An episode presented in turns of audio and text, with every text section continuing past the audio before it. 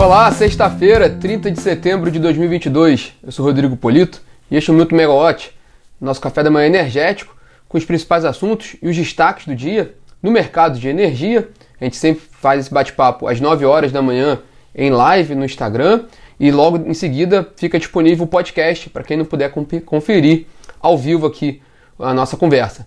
Bom, aqui no Rio de Janeiro, 19 graus, tempo chuvoso, continua chuvoso. Ontem choveu forte, hoje pela manhã também choveu forte e deve permanecer entre nublado e chuvoso ao longo do dia, com, uma, com a mínima aí na casa dos 19 e a máxima de 22 graus. Bom, e hoje nós temos dois destaques no nosso bate-papo. O primeiro é a proposta de abertura total do mercado de energia do país a partir de 2020, 2028. Nós vamos falar sobre isso aqui. E o segundo é o, o segundo destaque é o leilão de reserva de capacidade na forma de energia ou aquele leilão de contratação de termoelétricas a gás natural previsto na lei que permitiu a privatização da Eletrobras, a Lei 14.182 do ano passado. E esse leilão vai ser realizado hoje, agora às 10 horas da manhã. Mas vamos lá que a gente tem muita coisa para falar aqui, né? É, bom, começando pelo primeiro destaque do dia, o governo dobrou a aposta na abertura do mercado de energia, dois dias depois de ter publicado as normas para a abertura total do mercado de energia para os consumidores atendidos em alta tensão, prevista para ocorrer a partir de 2024, o Ministério de Minas e Energia colocou em consulta pública uma proposta que abre integralmente o mercado de energia do país para todos os tipos de consumidores atendidos em qualquer tensão. Nessa proposta, divulgada hoje, publicada hoje no Diário Oficial da União, todos os consumidores do país, exceto os residenciais e os rurais, já poderão escolher livremente o fornecedor de energia a partir de 2026. E os demais consumidores, aí incluindo o, os residenciais e rurais, podendo escolher livremente o seu supridor a partir de 2028. E a, e a portaria, né, essa proposta que está em consulta pública, também traz outros detalhes, como o papel do supridor de última instância, que é quem vai fornecer energia no caso do fornecedor contratado quebrar, haver algum problema comercial com ele. Um rápido, adendo, um rápido comentário aqui, por exemplo, a gente viu isso um pouco no ano passado na Inglaterra, que houve um, um problema grande, um, é, houve uma crise de energia na Inglaterra, no Reino Unido, no ano passado, muitas comercializadoras quebraram e muitos dos clientes que ficaram sem o seu supridor, eles foram, é, migraram para o supridor de última instância. Então também é um papel importante a ser resolvido na legislação e aí é o que está sendo pre previsto também nessa portaria colocada em consulta pública hoje.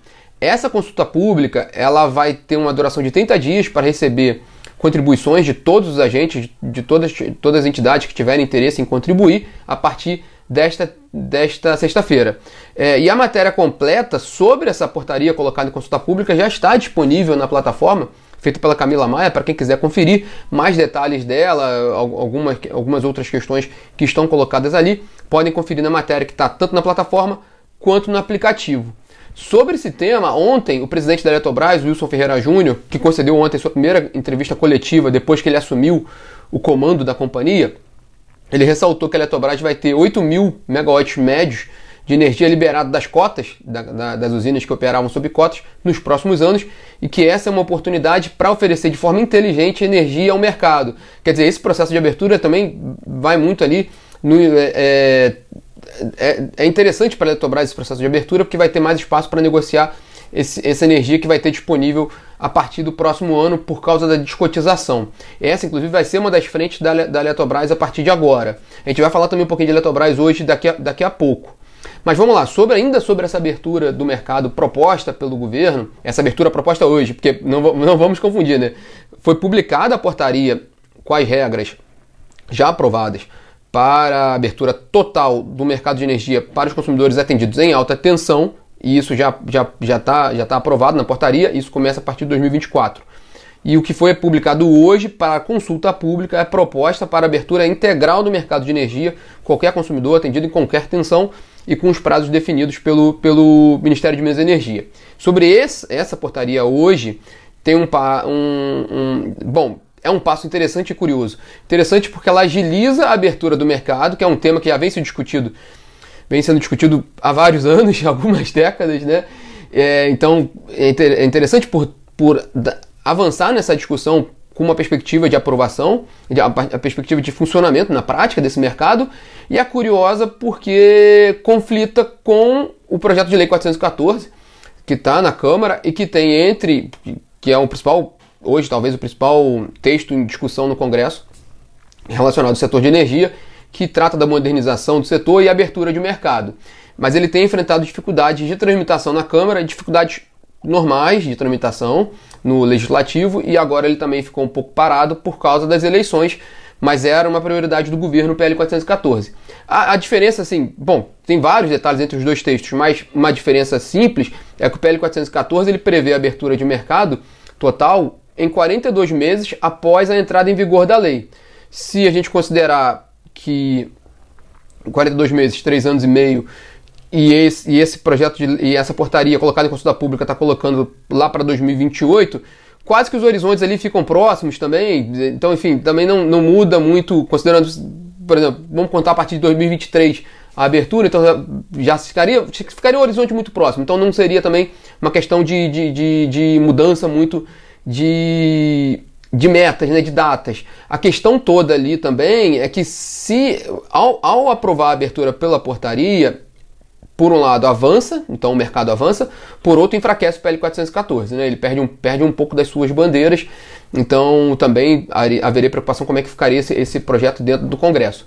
E há uma preocupação também com os contratos legados das distribuidoras, que era um tema de discussão quando se fala da abertura total do mercado de energia então também é um tema que vai ser muito discutido agora e é isso que a gente espera hoje, né? Certamente vai ter uma repercussão grande no mercado hoje essa portaria colocada em consulta pública, essa proposta colocada em consulta pública. Então o dia hoje vai ser longo para a discussão com agentes do setor de todos os tipos, de todas as áreas, consumidores, fornecedores, comercializadores, distribuidores, todos vão querer dar a sua opinião, também vão querer se debruçar sobre o tema, sobre o texto, para também dar, é, fazerem suas contribuições embasadas para o Ministério de Minas e Energia, também buscando uma, uma, uma solução de consenso para o mercado como um todo. Bom, e vamos para o nosso segundo destaque, né? Chegou o dia, enfim, né? Hoje, a partir das 10, ocorre o primeiro leilão de contratação de termoelétricas a gás natural no âmbito da Lei 14.182 de 2021, a lei que permitiu a privatização da Eletrobras e determinou a contratação de 8 gigawatts de termoelétricas a gás no país. Esse primeiro leilão, que ocorre hoje, ele contratará, bom, tem o objetivo de contratar 2 gigawatts, sendo 1 gigawatt no norte e outro gigawatt no nordeste, 1 gigawatt no nordeste, né? Nessa semana, ao longo da Rio a empresa de pesquisa energética PE deu alguns recados sobre esse leilão. O, a gente comentou aqui, também está na plataforma, né? O, o, presidente da EPE, Thiago Barral, disse que todas as etapas do leilão foram cumpridas e agora é deixar a competição fazer a parte dela. E o Eric Rego, diretor de estudos de energia elétrica da EPE, disse que o mercado tem capacidade para atender novos modelos de contratação de energia. Então, recados dados, isso quer dizer que o governo espera sim agora um protagonismo do mercado nesse leilão. O governo acha que, que cabe agora ao mercado se posicionar e, e, e, e contratar o, o, os projetos, que a bola está com o mercado, na visão do governo. Né? Pois bem, pelo lado dos empreendedores, há um certo otimismo por, por ser um leilão, uma oportunidade de contratação, mas um otimismo cauteloso, se a gente puder dizer assim. Xisto Vieira, diretor-presidente da Associação de Geradoras Termoelétricas, a Abrajet, disse ontem, a gente conversou com ele, que alguns associados da, da entidade estão entusiasmados com o leilão, apesar do preço apertado, que é a, é a maior crítica que a associação fez ontem, foi esse preço de, de, preço teto para, para a negociação no leilão, que ela julgou apertado, principalmente pelas condições atuais de suprimento de gás natural, no, não só no país, como no mundo, né? É, e interessante no bate-papo com ele, apesar do otimismo com o leilão, o, o Xisto colocou, utilizou a palavra timidez. Ele acha que, que pode ser um leilão meio tímido, apesar, que, apesar de ver contratação, ele vê um, um leilão tímido, número de participantes por causa dessa questão do preço. Há um outro fator também, né? O setor termoelétrico ele sentiu ainda, ainda está sentindo o baque do cancelamento do leilão do fim do ano, aquele leilão de reserva de capacidade, que seria um repeteco do leilão de reserva de capacidade do ano passado e que foi muito bem recebido pelo setor de geração termoelétrica. Bom, por um lado, alguns do setor dizem que esse leilão de hoje ganhou mais importância por causa do cancelamento do leilão do fim do ano. Mas, por exemplo, o Xisto da Brajet disse que não é bem assim essa relação. Ele disse, inclusive, sem provável que o cancelamento do leilão do fim do ano se traduza em mais competição nesse leilão de hoje, porque são leilões diferentes. O leilão que foi cancelado, ele, ele era mais voltado para o Sudeste, por exemplo, do que esse leilão, que é mais concentrado no Norte e no Nordeste. E as proporções de contratação de energia são diferentes. então não, não, não se trataria de um leilão propriamente, não seria um leilão semelhante, né? Entre especialistas também, que a gente conversou com alguns especialistas ontem, eles colocam que as térmicas com, com oferta de gás natural própria, né, ou termoelétricas que já possuem parcerias com fornecedores de gás, elas serão mais competitivas nesse leilão de hoje, dessa sexta-feira. Mas como o leilão é sempre assim, a gente nunca sabe o que, pode vir, então sempre tem uma surpresa. Vamos aguardar o leilão para saber como é que vai ser esse desfecho. E há uma expectativa grande com esse leilão, independentemente da discussão que houve para a criação dele lá atrás, na Lei 14.182, é uma oportunidade de negócio que está acontecendo hoje para investidores no mercado de energia. E um dado interessante também é que houve uma movimentação grande nessa última semana, o que é comum também em, em, em períodos de leilão, para buscando ações, ações buscando liminares, né, para, para cancelar o leilão. Até o momento que a gente tem de informação aqui é que não tem nenhuma liminar aprovada que cancele o leilão.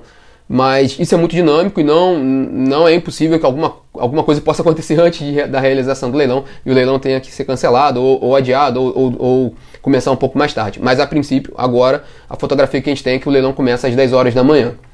E por falar em Eletrobras, em privatização da Eletrobras, a gente comentou um pouquinho também do Wilson aqui no nosso bate-papo. Ontem ele deu uma coletiva de imprensa, sua primeira coletiva de imprensa depois que ele voltou ao cargo, no sétimo dia útil, como presidente da Eletrobras, e ele deu um esboço do seu plano de negócios. A gente vai falar, resumir rapidamente aqui os seus cinco pilares né, desse plano de negócios. E a matéria também está toda disponível na plataforma e também no aplicativo. É, bom, dos cinco pilares, o primeiro a gente comentou aqui, que foi venda de energia. A Eletrobras está se estruturando de uma forma inteligente para vender energia no mercado livre. Redução de custos. E aí tem a previsão de um programa de aposentadoria incentivada ainda esse ano. Crescimento em, por meio de leilões e aquisições a solução de passivos, e aí um recado claro para empréstimo compulsório, né? mas outros passivos judiciais que a Eletrobras possui, a Eletrobras quer solucionar esses passivos ou pelo menos reduzir o custo com eles. E também eficiência tributária para a companhia também eh, usufruir de benefícios e incentivos tributários que existam nas diversas regiões que a companhia atua no país. Afinal, a Eletrobras está em todas as regiões do país. É, e o destaque final da Eletrobras no bate-papo ontem para o plano de migração para o novo mercado da B3, da Bolsa de Valores do país, que é aquele, aquele nível mais elevado de governança corporativa, a Eletrobras tem um plano de fazer essa migração em até oito meses. É, ontem, depois dessa coletiva de imprensa da Eletrobras, as ações da companhia ficaram, fecharam mais ou menos estáveis. As ações ordinárias fecharam com a leve queda e as, as preferenciais com uma ligeira alta.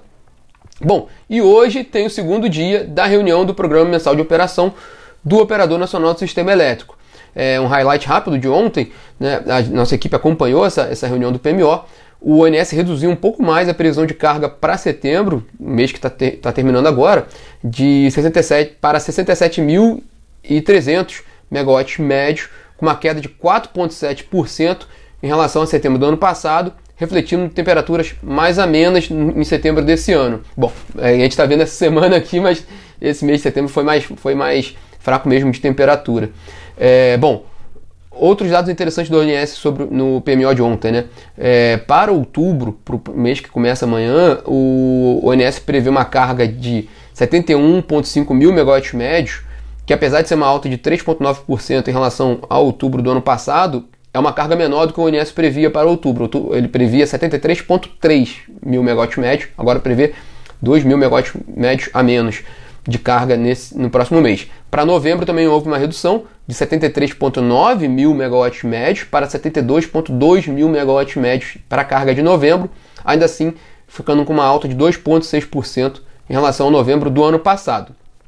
O, o, em 2022 como um todo, o ONS prevê que a carga no país, a carga média no país, fique em 70,5 70,5 mil megawatts médios, com crescimento de 1,3% em relação a 2021. Apesar do crescimento, esse dado também é menor em relação ao que foi divulgado na segunda revisão quadrimestral do, plan, do, do PEN 2022-2026, que previa uma carga de 70,9 mil megawatts médios, quase 71 mil megawatts médios em 2022, e aí seria uma alta de 2,1% em relação ao ano passado. Então, o ONS reduzindo um pouquinho a previsão de carga para essa reta final do ano no Sistema Interligado Nacional. E hoje, para fechar nosso bate-papo aqui né, na Megawatt, hoje às 11 horas da manhã, nós temos um evento na, Mega, na Megawatt é, sobre os presidenciáveis e o que eles pensam sobre o mercado de energia, com participação de especialistas em energia e infraestrutura que apoiam os candidatos à presidência da República, lembrando que a eleição agora no domingo. É, bom, o candidato, o, a candidatura de, a, gente, a gente procurou os, os candidatos com maiores, é, com maiores intenções de voto nas pesquisas. O, a candidatura de Bolsonaro não indicou nenhum participante e Gerson Kelma, que estava como, como, como representante ali para apoiar a campanha de Simone Tebet, teve que cancelar sua participação por conflito de agenda. Quem participa hoje com a gente é Maurício Tomasquim, professor titular do Programa de Planejamento Energético da COP, da UFRJ, e colaborador do Programa de Energia do candidato Luiz Inácio Lula da Silva, do PT, e Daniel Keller, economista e assessor de infraestrutura do candidato Ciro Gomes, do PDT. Esse bate-papo vai ser às 11 horas, tanto no YouTube quanto no LinkedIn da Megawatt. Então, na verdade, depois desse minuto longo aqui de hoje, é, eu convido vocês a passarem o dia conosco, porque nós vamos reper repercutir ao longo do dia essa proposta de abertura integral do mercado de energia no país. Nós vamos acompanhar, acompanhar o leilão de termoelétricos da gás natural e vamos falar sobre as eleições né, em evento nessa sexta-feira. Então se, eu, eu, convido vocês a ficarem nas redes sociais da, da Megawatt, tanto no YouTube quanto no LinkedIn, para o evento, e também acompanhar a plataforma e o aplicativo que a gente vai atualizar tudo isso que a gente colocou hoje ao longo do dia para vocês se manterem informados. E falando sobre a eleição, tenham todos um ótimo final de semana e um bom voto no domingo, que a gente tenha um bom processo eleitoral nesse domingo. E na segunda-feira a gente está de volta aqui com mais assuntos, abrindo a próxima semana e abrindo o mês de outubro, né? Tchau, tchau, pessoal. Um ótimo final de semana.